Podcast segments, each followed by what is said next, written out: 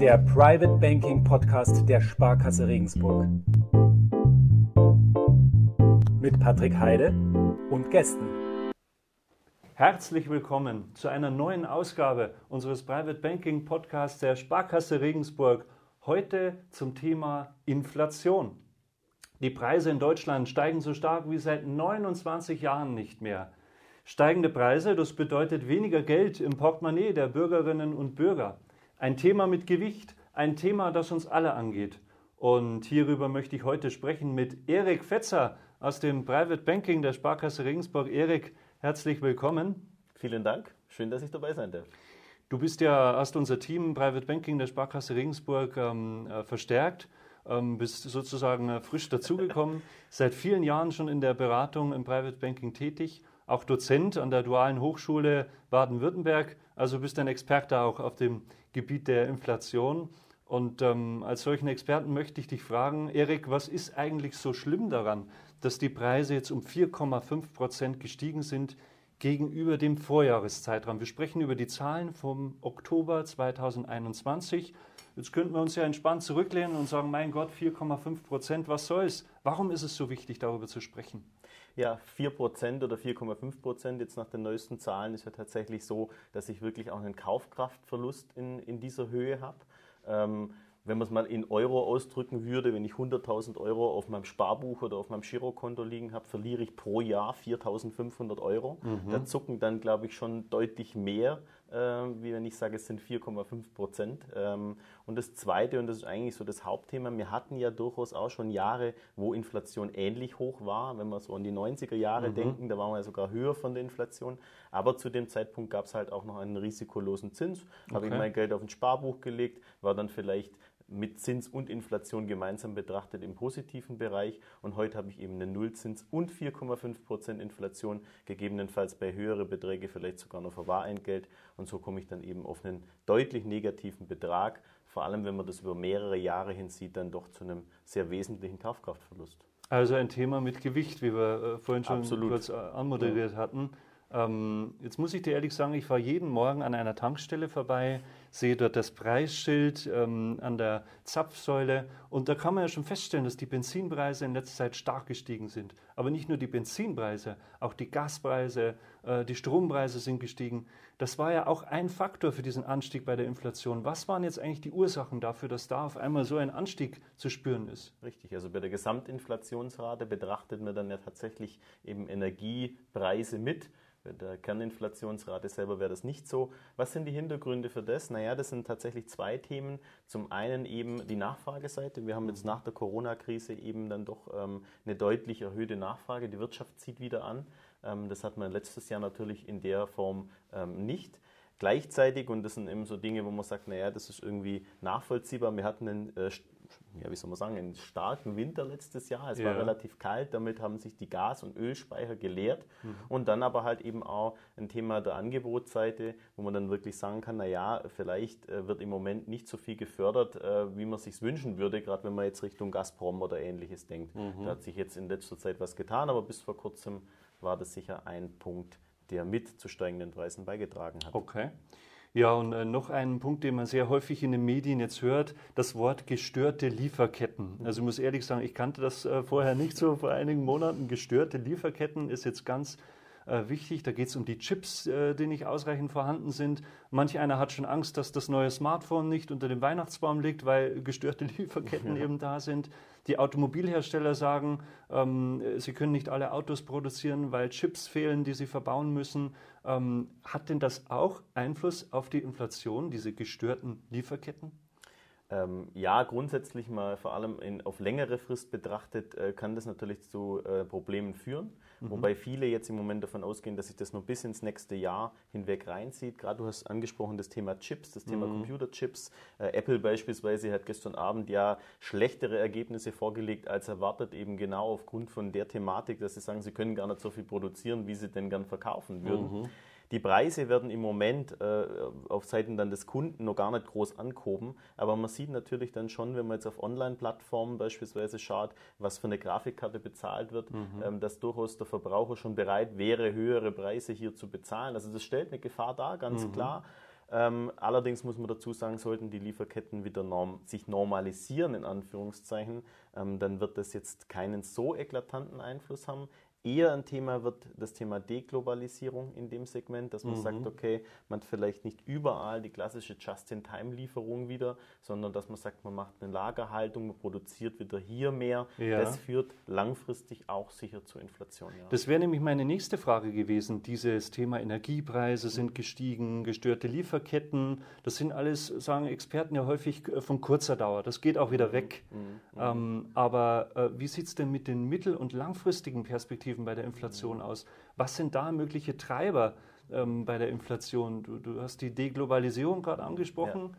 Äh, Gibt es noch weitere Punkte? Es sind eigentlich drei große Punkte, die da meines Erachtens betrachtet werden müssen. Das eine ist sicher das Thema Deglobalisierung. Mhm.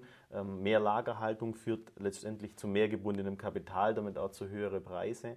Deglobalisierung, warum eigentlich? Äh, ist das Corona-bedingt mhm. noch gewesen? Oder? Naja, man hat einfach gesehen, ähm, das sollte jetzt zum Beispiel mal äh, ein gewisses Produkt nicht lieferbar sein, ja. beispielsweise, hat man jetzt in Corona gesehen, dann ähm, habe ich eben nicht die Möglichkeit auf eine wieder anziehende Nachfrage in der Form zum mhm, Reagieren, wie mhm. das wünschenswert wäre.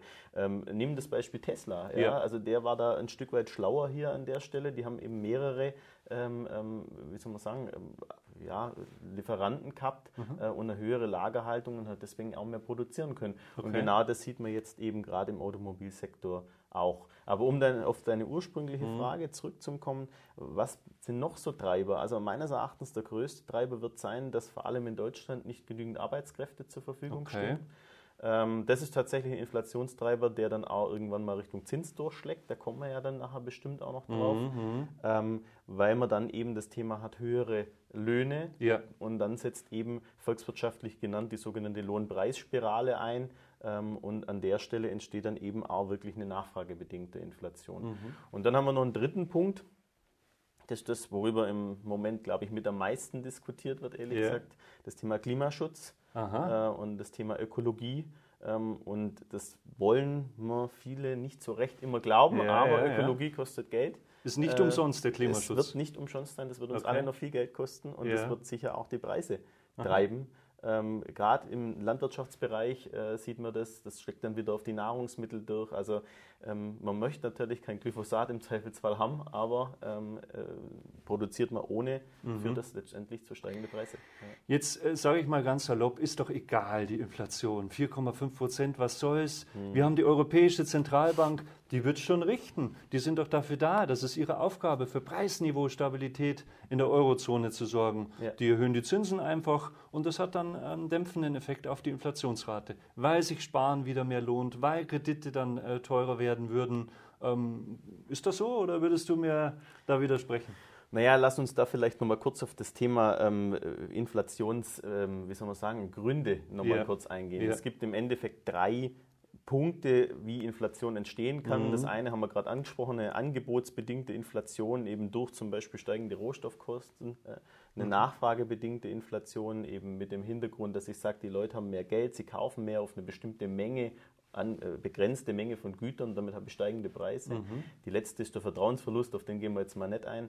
Aber was haben wir denn im Moment? Wir haben im Moment eine angebotsbedingte Inflation. Das mhm. glaube ich, das können wir so mal unterschreiben. Ja, ja. Ähm, und da würde eben das klassische Instrument der Zinsanhebung durch die Zentralbank, also mhm. mit dem Hintergrund, Mensch, ich hebe die Zinsen an, ja. ne, dann sinkt meine Nachfrage nach gewissen Gütern, weil die Sparquote steigt und auch die Investitionsnachfrage würde sinken. Ja, aber Entschuldigung, das, das, das, das wollen doch viele. Ja, das funktioniert nicht, weil wir eine angebotsbedingte Inflation mm, haben. Okay. Und, und, von dem her gesehen glaube ich auch, dass ein Zinsanstieg in, in dem Umfang ähm, wo sich vielleicht die Sparer jetzt wünschen würden, mhm. zum Schluss wirtschaftlich mehr Schaden anrichtet, als dass es auf Inflationsseite bringen würde. Okay. Also kurzfristig, ich meine, die EZB hat da ja dann auch doch sehr, wie soll man sagen, moderate Töne mhm. angeschlagen jetzt in der letzten Sitzung, mhm. ähm, dass sie sagt, na, also wir sehen das als vorübergehendes Phänomen. Okay. Die Inflationserwartungen für die nächsten Jahre sind ja deutlich niedriger, wobei das, mhm. muss man fairerweise sagen, von vielen Faktoren sicher abhängt. Ja.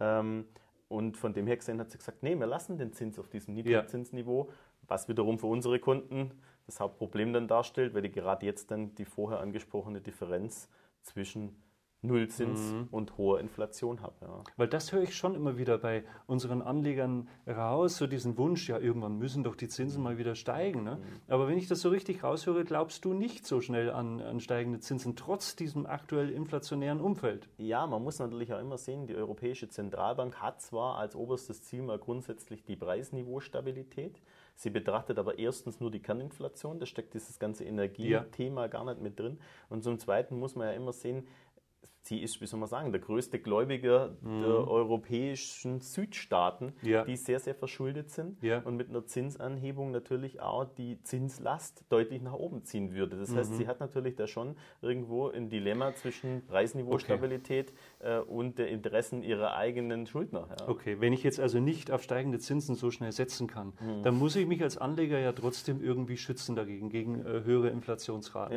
Du bist seit langen Jahren in der Kundenberatung auch tätig, auch im Private Banking. Was ist dein Rat, deine Empfehlung äh, äh aus, aus Anlegersicht? Ja, ich glaube, äh, man sollte, um inflationsgeschützt äh, zu investieren, eben inflationsgeschützte Anlagen kaufen. Ja? Das Aha. ist eigentlich eine logische Konsequenz daraus. Was ist das? Das klingt so schön. Es ja? gibt eigentlich drei, die prominent sind, sage ich mal so. Aktien, Immobilien und Gold. Okay. ähm, jetzt muss man da ein bisschen differenzieren. Ich sage jetzt mal, unsere Kunden sind in der Regel sehr immobilienlastig. Mhm. Ähm, dazu sind da eben die Preise tatsächlich mittlerweile deutlich gestiegen und man muss sich das natürlich schon sehr situativ anschauen. Mhm.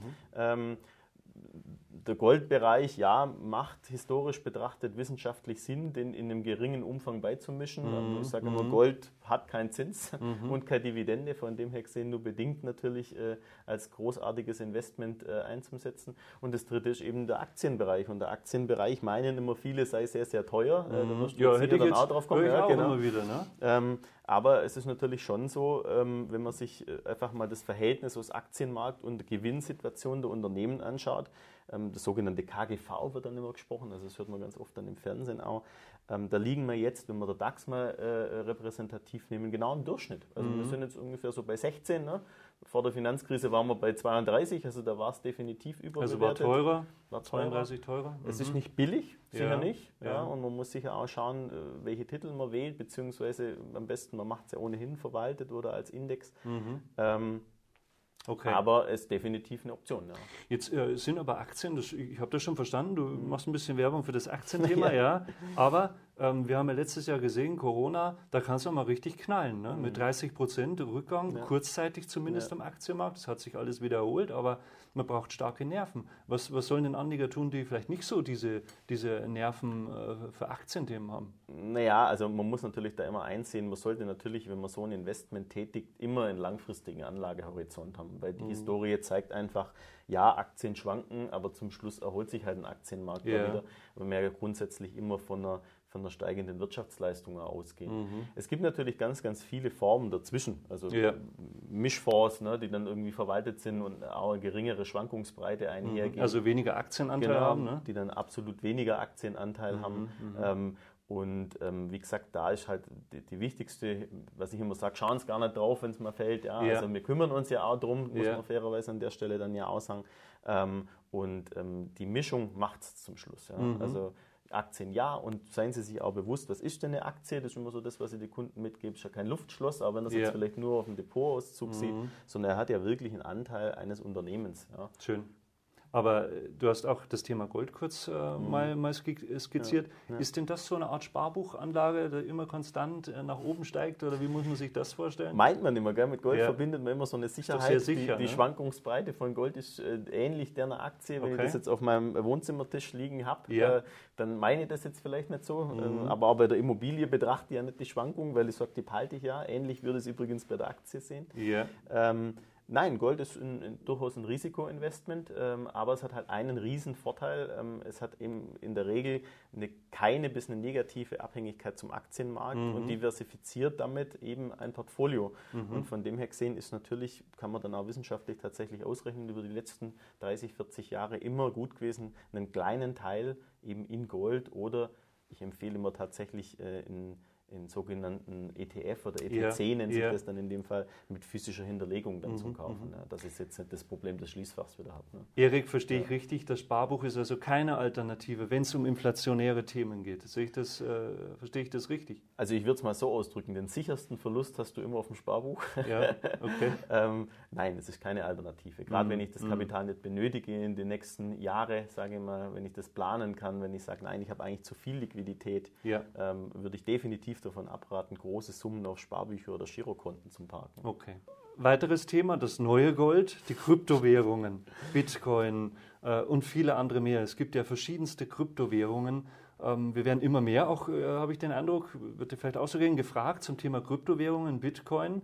Ähm, ist das auch eine Art Inflationsschutz oder wie, wie soll man mit diesem Thema umgehen? Ich habe das Gefühl, das ist noch relativ neu. Ne? Ja, also gerade viele junge oder jüngere Kunden fragen mir auch in dem Ja. Bereich und viele Studenten sind da auch ganz aktiv dran und Mhm. gerade auch am Handeln, am Traden. Ähm, Kryptowährungen sind für mich tatsächlich schwer zu begreifen, warum sie wirklich einen Wert darstellen sollen. Das ist ja kein offizielles Zahlungsmittel. Also Ja. ähm, es war dann so, dass der Tesla mal das zwischenzeitlich als Zahlungsmittel akzeptiert hat, dann wieder nicht. Dann haben wir äh, äh, riesen äh, Volatilität in dem Markt drin gehabt. Mhm. Ähm, ich persönlich sehe das als, äh, naja, soll man sagen, die Tulpenkrise des Mhm. Akt der, der aktuellen Zeit, Mhm. ähm, weil es einfach so ist, dass sie gerade über die Kryptowährungen ja auch sehr große ähm, Transaktionen abwickeln, die vielleicht ähm, eben, äh, wie soll man sagen, einen äh, nicht legalen Hintergrund haben. Ähm, Mhm. Wir als Banken werden im Moment verpflichtet, Bargeldeinzahlungen ab 10.000 Euro zu verifizieren, Ja. wo die herkommen. Ja. Äh, aber gleichzeitig kann ich mir dann mein Tesla in Bitcoin kaufen, ohne Mhm. irgendwie herzum nachzuweisen, wo denn das Geld herkommt. Die Technologie ist sicher sehr interessant, die Ja. Blockchain-Technologie. Ich denke, das ist ähm, gerade für andere Bereiche hochspannend.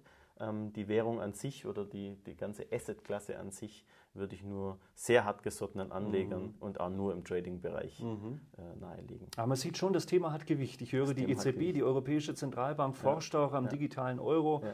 Ähm, also da tut sich einiges. Ja. Ähm, das wird uns sicher weiter beschäftigen. Ja, der Digital-Euro ist sicher ein Thema, das kommen wird. Ähm, aber auch da ist nur äh, schwierig zu sagen, wie sieht es dann zum Schluss aus. Ja. Ne? Was für eine Kreditbegrenzung habe ich, also Kreditschöpfungsbegrenzung. Mhm. Aber ja, man sieht, dass das auch die EZB umtreibt, Ja. das Thema Digitalwährung. Allerdings wäre es dann da ja tatsächlich anerkanntes Zahlungsmittel eben mit der dahinter stehenden Zentralbank und der Staaten. Ja, okay. Genau. Gut. Erik, prima. Vielen Dank für deine Einblicke in die Welt der Inflation. Und ähm, ja, liebe Zuhörerinnen und Zuhörer, vielen Dank für Ihre Aufmerksamkeit. Ich hoffe, wir konnten Ihnen Einblicke geben ähm, in die Ursachen für die Inflation, aber auch in äh, Lösungsmöglichkeiten, was man tun könnte, um, um vernünftig das Geld auch zu investieren. Vielen Dank. Wir sagen Tschüss, bis bald und auf Wiedersehen hier aus der Lilienthalstraße der Sparkasse Regensburg.